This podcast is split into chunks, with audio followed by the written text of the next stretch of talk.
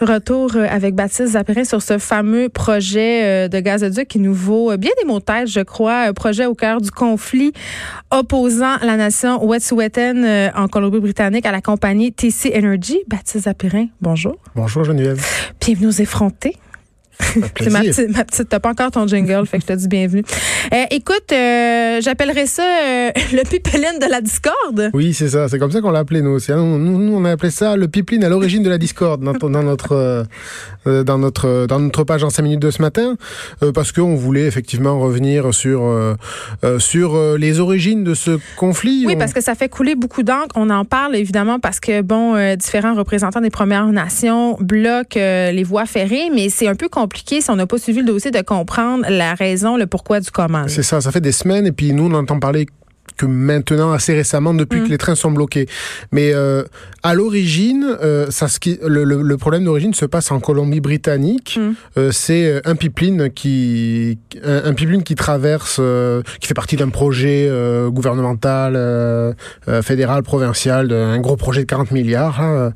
et ce pipeline, ce pipeline traverse le territoire donc de la nation euh, Wet'suwet'en.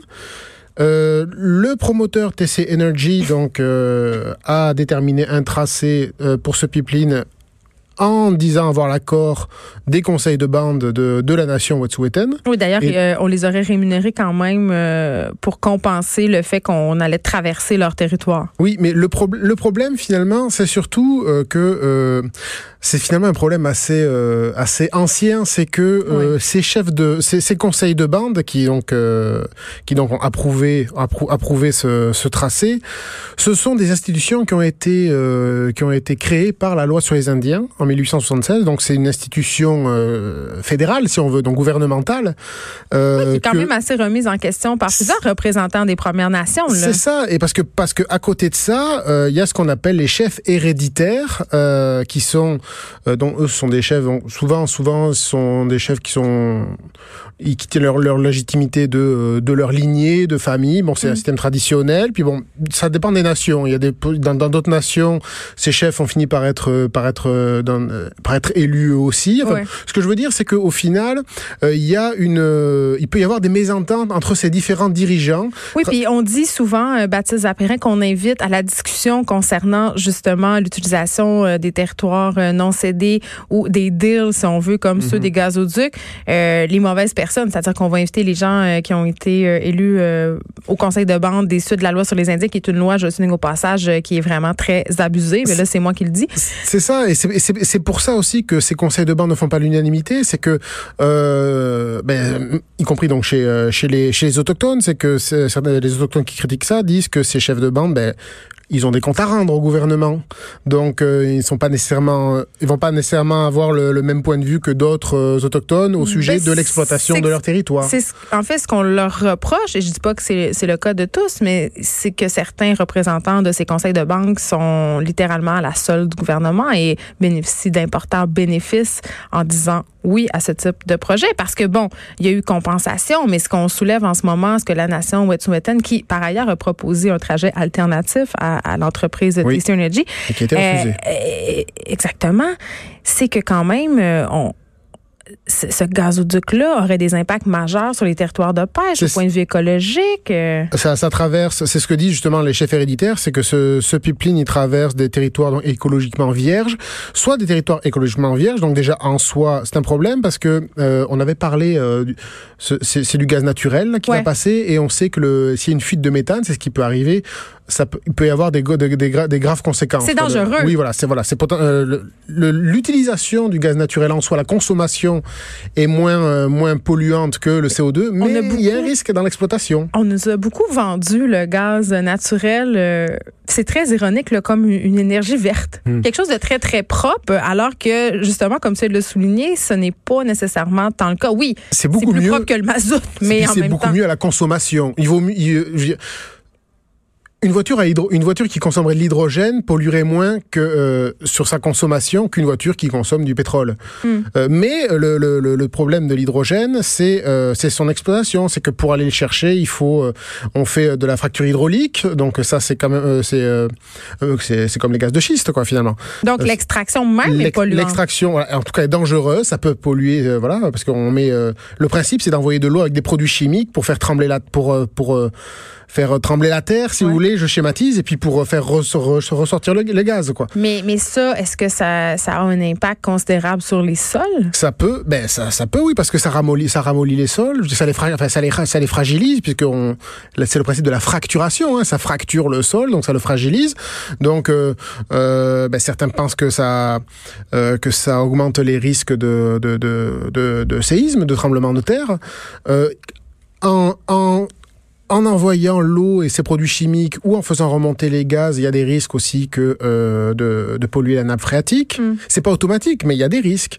Euh, oui, puis on, on balaye un peu ces risques-là sous le tapis euh, dans la discussion en faisant miroiter justement euh, ces profits mirobolants, parce que euh, les ceux qui sont pro pipeline quand même le disent et c'est vrai.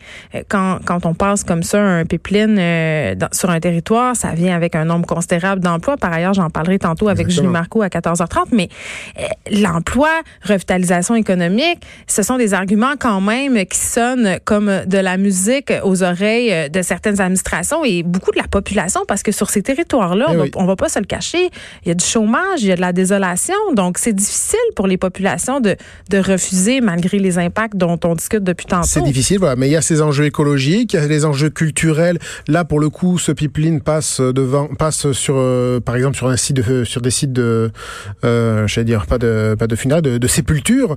Euh, il y a, y a, y a oui, est-ce qu'on les délocalise, est-ce qu'on les relocalise? Ben, c'est, Ah ben non, pour l'instant là, les ben, c'est parti pour que les bulldozers reviennent et, ah, ça, ça, gâche tout. Ça c'est respectueux. Euh, mais c'est ça. Et euh, donc c'est sûr qu'il y a ces emplois, tout ça, mais euh, je prends souvent la comparaison. Qu'est-ce qu'on dirait au Québec si euh, la reine d'Angleterre venait nous dire oui, mais on va faire passer un pipeline sur euh, le cimetière du Mont-Royal. Puis, ben, en ce moment, bon, les membres des Premières Nations qui manifestent et font des blocus sur les voies ferrées du Canada, ça, ça fait suer bien du monde. Mmh. Puis on a l'impression aussi, en même temps, comme ça se passe très très loin, que c'est un peu un problème qui nous concerne pas.